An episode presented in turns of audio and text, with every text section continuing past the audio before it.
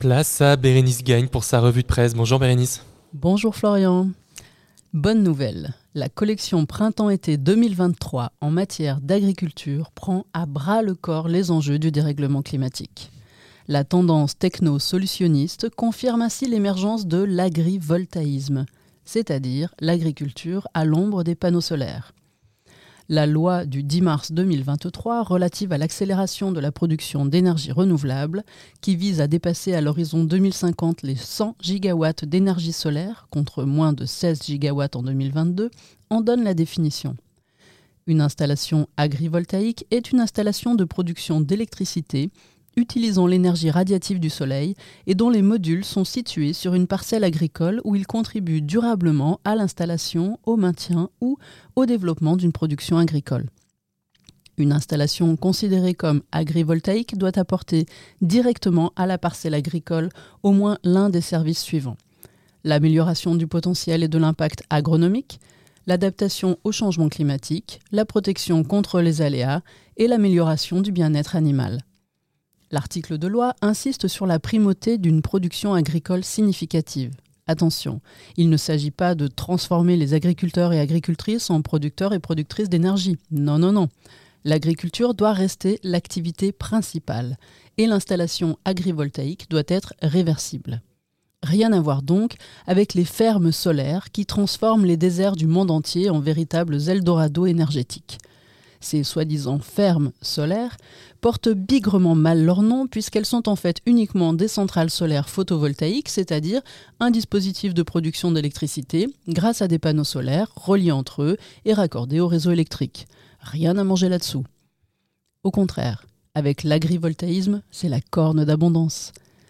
Comme les bourgeons au printemps, les articles pullulent sur les bienfaits de l'agrivoltaïsme.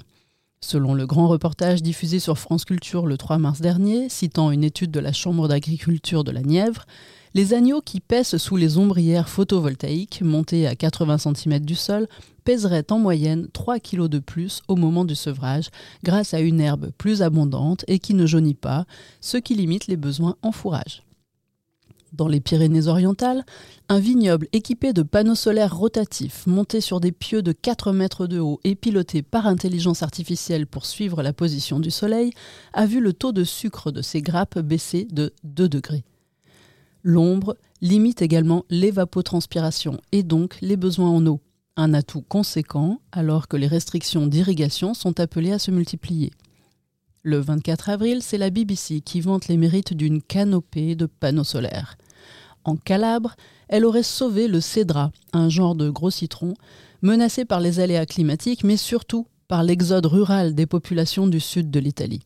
En effet, le fruit du cédratier était particulièrement convoité par le secteur de la parfumerie pour son écorce à l'origine d'huile essentielle.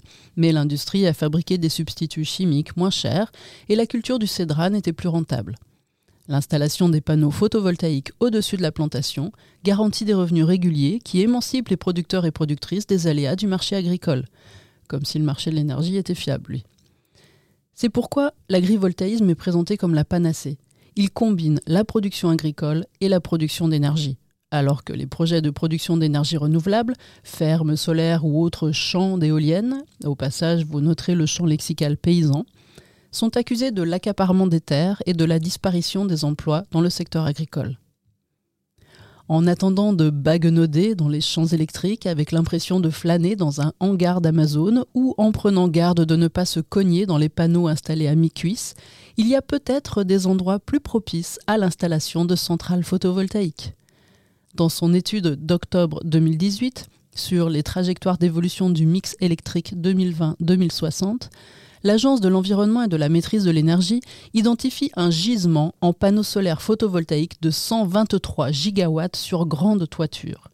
Ce chiffre de 123 gigawatts pour les seules toitures industrielles est à ramener à l'objectif de 100 gigawatts d'énergie solaire pour 2050.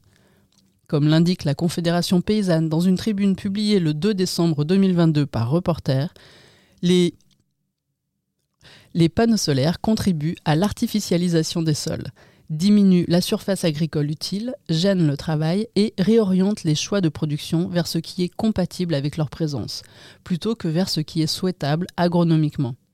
Va-t-on couvrir les vignobles de panneaux pour apporter de l'ombre ou travailler à l'adoption de cépages adaptés au changement climatique? D'ailleurs, connaissez-vous cette incroyable technologie, vieille de quelques centaines de millions d'années, qui préserve le sol et la biodiversité, amortit les aléas climatiques et procure de l'ombre aux cultures, aux animaux et même aux animaux humains pour une bonne sieste. Attendez, ça me rappelle quelque chose. Ah mais oui, mais c'est un arbre. L'agroforesterie propose justement, dans une logique de co-bénéfice, d'associer des arbres et des cultures ou des animaux d'élevage au sein d'un même système de production agricole, qui non seulement augmente sa productivité, mais fonctionne également comme un puits de carbone. Comme dirait Fabien Balaguer, le directeur de l'Association française d'agroforesterie, notre société a le don de la contradiction. On essaie de faire des panneaux dans les champs et de l'agriculture sur les toits. Bon après-midi à vous avec Radio Anthropocène. Radio Anthropocène.